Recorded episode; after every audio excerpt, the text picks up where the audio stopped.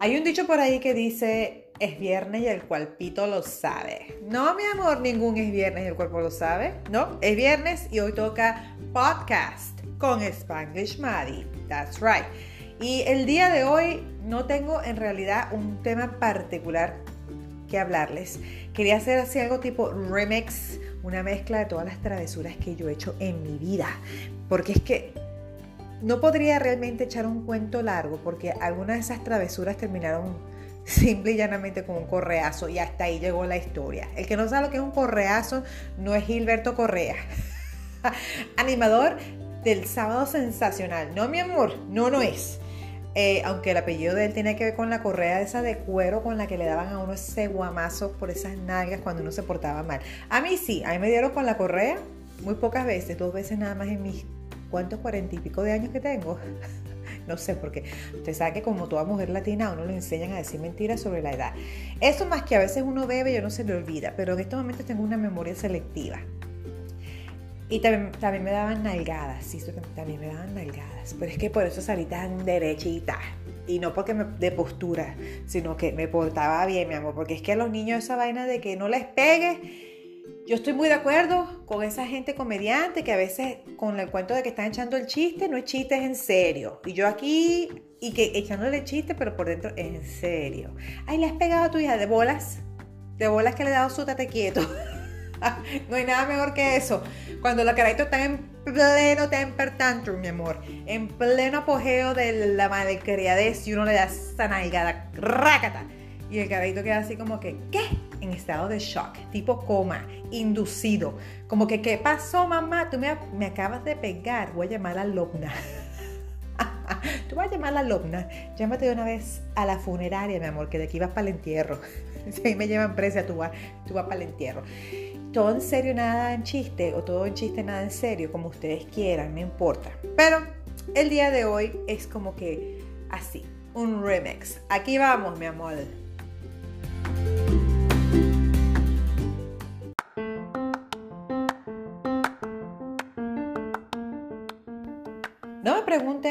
Edad en particular, pero vamos por orden cronológico y también por lo de la memoria, así de lo que yo me acuerdo, dependiendo de la edad, que fue primero, el huevo o la gallina, bueno, en fin.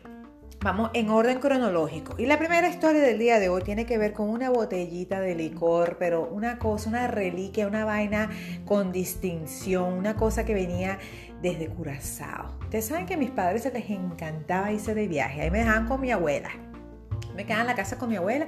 Ellos viajaban mucho con mi hermana y conmigo, pero ya por ahí cuando estábamos más grandecitas y menos mala conducta, empezaron a dejarnos con mi abuela. ya pensaron en la canción del rap, mi abuela. No, me dejaban con mi abuela, era mi abuela, no la abuela de mi hermana, mi abuela. Saben que nosotros tenemos esa, esa mala maña de decir mi mamá, mi papá, porque es que los hermanos y las hermanas de uno no son hijos de esa gente, no, ellos son adoptados. Pero ellos también hablaban así, mi mamá mi papá. No, no, no, mi mamá me dijo que tú, mi hijita, tienes que arreglar el cuarto. Bueno, no, no vamos a salir del tema. El asunto es que mis padres se iban de vacaciones una vez que nosotros estábamos, ¿cómo se llama esa palabra? Estábamos fríamente adomadas, dominadas, eh, entrenadas. Bueno, esa palabra, ustedes, ustedes me entienden. Una vez que nosotros estábamos domesticadas, es la palabra que estoy buscando. Una vez que nosotros estábamos domesticadas, empezaron a irse de viaje y nos dejaban con mi abuela. Y en uno de esos viajes, mis padres se van para la isla de Aruba y Curazao. No, se fueron para Curazao, mejor dicho. Pasaron una semana por allá, pero eso sí, no voy creer que yo dejara que mis padres se fueran de vacaciones sino más. No, mi amor. Tendría yo que en ese yo, en, esa, en aquella época, 13 años, sí. Ellos iban de vacaciones, pero yo no iba a permitir que se fueran y me dejaran aquí votar con mi abuela y yo no montar el teatro, pero apoteósico, tipo, o sea, aquí viene Tatiana Capote y Lupita Ferrer. Eh, la gente que no sabe quiénes son esas actrices, ustedes no, bueno, no tuvieron infancia. o son de la nueva generación, pasa que no lo quiero reconocer, estoy viejita. Está bien pues, está bien pues. Googlealo. Yo montaba un drama. Mis padres decían, nos vamos, pero última hora, cuando ya tenían la maleta arreglada, decían por esa puerta. Nosotros ni sabíamos que ellos habían comprado pasaje, ya tenían el hotel, hospedaje, toda vaina. No, ellos ya sabían lo que se esperaban.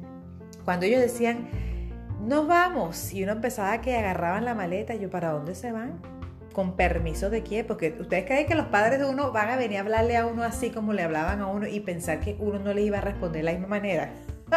no, mi amor, ¿para dónde te vas? ¿Y esa maleta? ¿Y cómo así que no me llevan? Y en, lo que ellos empezaban a agarrar esa vaina rápido para salir corriendo y mi abuela nos agarraba por las greñas porque mi hermano y yo nos veníamos como unas fieras, éramos unos, perros diabólicos, ladrando, llorando pues. No, no nos pueden dejar. Ay, ¿para dónde se van? Qué miseria tan grande, mi corazón se desparrama, no puede ser mis padres con ese, es que yo me imagino la tensión, pobrecito, ¿vale? Se iban por la puerta de ese apartamento, en, el apartamento de Caracas, me acuerdo que fue este, este, este hecho donde ocurrió esta masacre. Iban saliendo por la puerta del apartamento y mi hermana y yo gritando y llorando, pero a moco tendido, muerto, muerto, muerto. Aquí murimos, murimos nosotros porque nos quedamos con mi abuela, que era un ángel, porque mi abuela así nos malcriaba bien chévere. Pero nosotros no le íbamos a dar a entender a nuestros padres que quedábamos en buenas manos, no. Ellos nos estaban abandonando. Ellos se iban por esa puerta y nos estaban abandonando.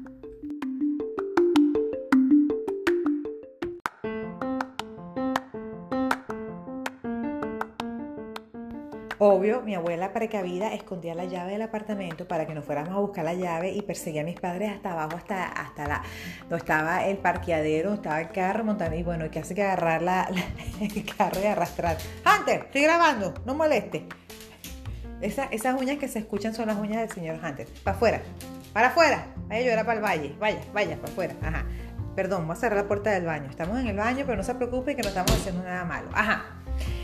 Mis padres salían y nosotras llorábamos y gritábamos, buscábamos las llaves, no las encontrábamos y gritábamos por ese balcón, pero gritábamos. Pobrecitos los vecinos, yo me imagino que esos vecinos están traumatizados. O, o, quizás nuestros padres ya les avisaban a todos los vecinos, nuestras hijas tienen problemas psicológicos.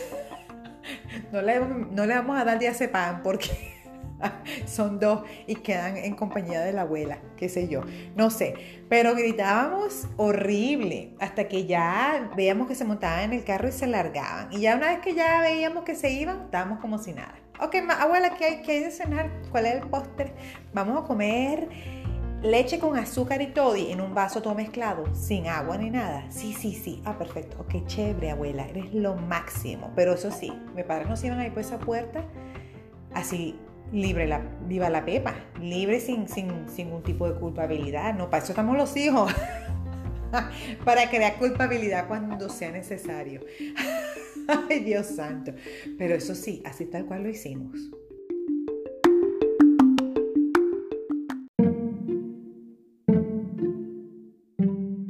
Hoy día, siendo madre, casada por tantos años, entiendo que cuando me voy de vacaciones con mi esposo realmente es para reconectarnos, porque es que los hijos, sinceramente, es que los hijos a veces sacan lo mejor de uno, pero a veces también sacan lo peor de uno. Y además, la gente que no me venga a decir, no, eso, eso no es así. Mentira. Una persona que realmente cría a sus hijos saben que los hijos de uno en sus diferentes etapas sacan de uno lo peor y lo mejor. Así que déjense de cuento. El que me venga a decir que no, que mis hijos son santos, es porque tienen una niñera y no cuidan a sus hijos, mala ya sea. En fin, una semana más tarde llegan nuestros padres de nuestro fabuloso, bueno, no nuestro, del fabuloso viaje que ellos, ellos se tomaron solos, porque debe ser que estaban recibiendo tratamiento psicológico. por convivir con dos niñas que prácticamente eran casi cuasi morochas. Porque ustedes saben que mi hermana y yo tenemos literalmente un año y 11 días de diferencia. Saben, era casi que tenemos morochas. Pero en fin, ella, ellos llegan todos relajados del viaje de Curazao.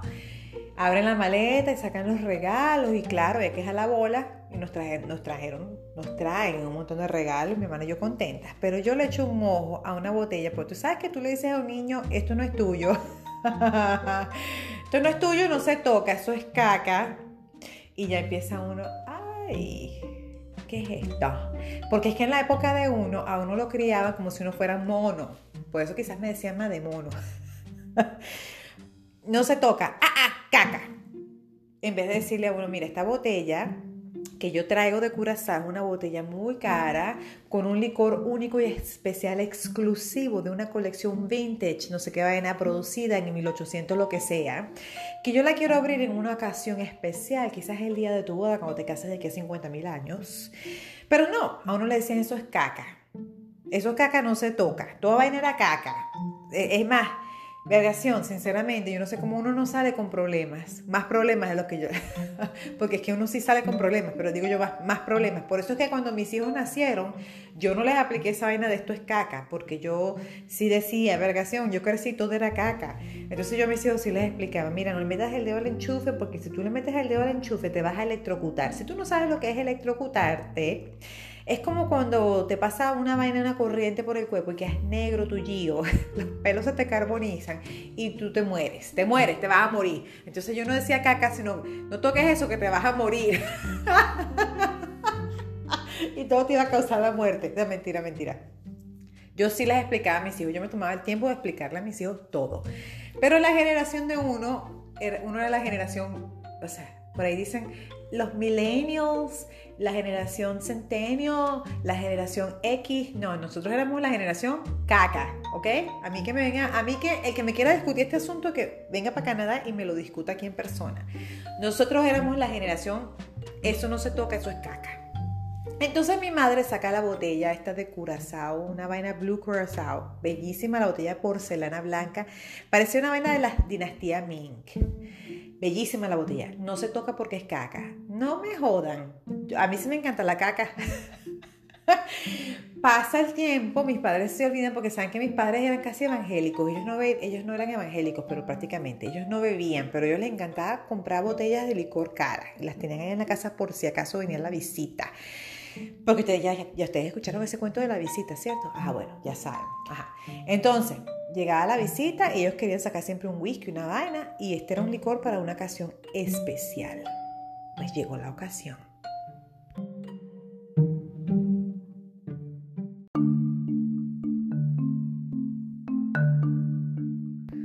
La ocasión era que estábamos en la casa solas, mi hermana y yo.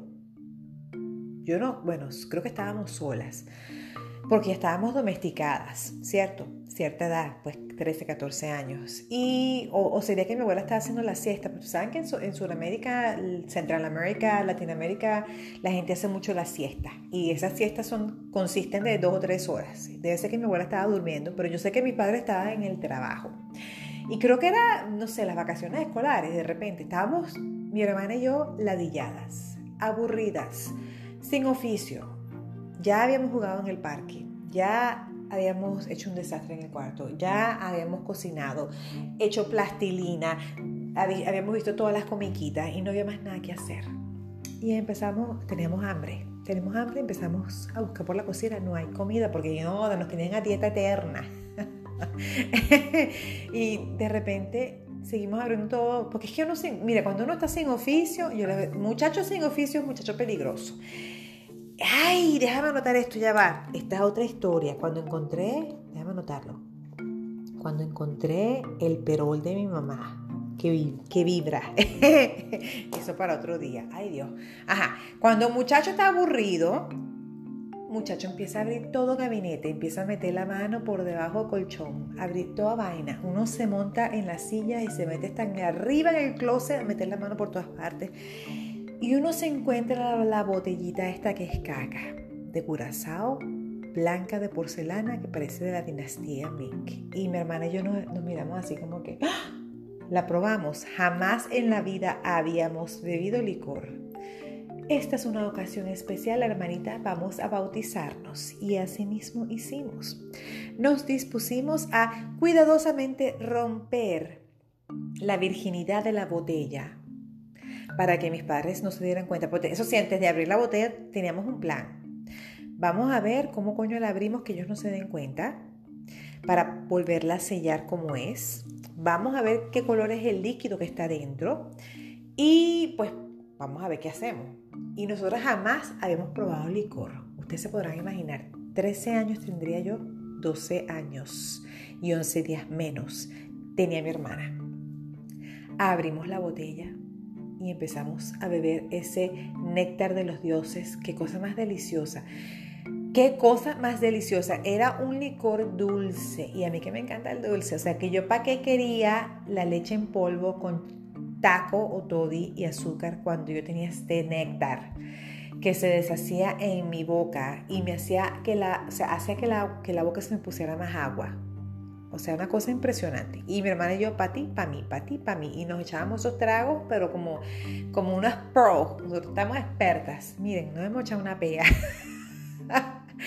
nosotros, nosotros no sabíamos lo que era eso de echarse una rasca, eso de echarse un ratón, una vaina de esas. No, simplemente nos bebimos la botella entera, pero en ese, en ese asunto de estarnos bebiendo la botella, muertas de risa las dos. O sea, con todo y eso que estábamos, pero eh, ya volando alto y ni siquiera era marihuana. Mi hermana yo así como que, ¿cómo coño más cerrar esta vaina? ¿Qué color es el licor? Es blanco, es transparente. Ah, ok, ok, ok. Bueno, eh, le pusimos agua a la botella cautelosamente cerramos la botella y la colocamos en el mismo sitio donde la encontramos. Y mi hermana y yo quedamos fritas, muertas, en coma, estado comatoso hasta el día siguiente. Mi hermana y yo nos echamos a dormir hasta el día siguiente. Mis padres decían, ustedes no se pararon a comer. Ustedes decían que estaban cansadas y ustedes se fueron a dormir.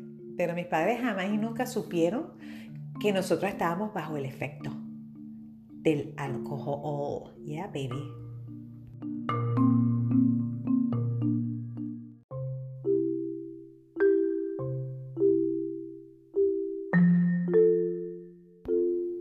Las horas, los días, las semanas, los meses, los años. Y mis padres jamás se enteran de que mi hermana y yo pues acabamos con esa botella. Ellos simplemente pensaron que estábamos cansadas y nos fuimos a dormir. Y así siguen pasando los años y pasan los años y pasan los años. Y llega el momento en que mis padres deciden abrir la botella. No me recuerdo la ocasión en particular por la cual ellos deciden abrir la botella.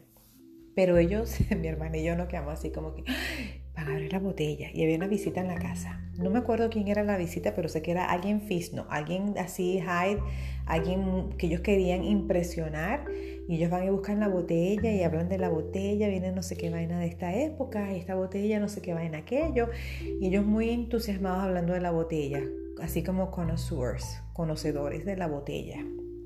Ellos sirven la botella y todo el mundo, ay, qué delicia. Ay, sí, ay, bueno, sí, me gusta Es distinto, es muy diferente. Mi hermana y yo nos quedamos así viendo, pero que nos sudaba la frente, así como que Dios santo, nos van a agarrar. Pero la gente quedó así como que, sí, tiene un aroma anís, unas esencias de azúcar, eh, será canela, será caña de azúcar, no sé, pero es, es muy suave, definitivamente muy suave, muy suave. Suavemente, bésame. Mi hermana y yo así como que, verga, o no nos descubrieron, nos salvamos. Ellos cierran la botella, se va la visita y mis padres se quedan hablando así como que, oye Ernesto, pero Cecilia, no sé qué pasó con la botella, debe ser que la guardamos demasiados años.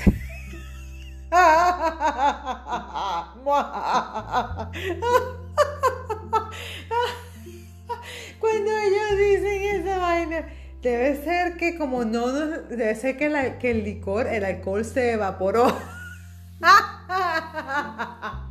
Ay, yo le digo sinceramente, uno no sabía, yo dije, salvado por la campana, y ni siquiera ese, ese show de televisión de aquella época. No, les digo literalmente, salvada por la campana, que mis padres eran tan, tan, tan, tan, tan no bebedores que ellos no entienden que cuando las cosas están fríamente, herméticamente selladas, ese alcohol no se evapora. Pero ellos pensaron que debe ser que como la botella pasó tantos años sin abrir, que se evaporó. Y esa fue la excusa que ellos le dieron a esa gente que a esa gente fisna que vino a sentarse a disfrutar de la botella de curazao.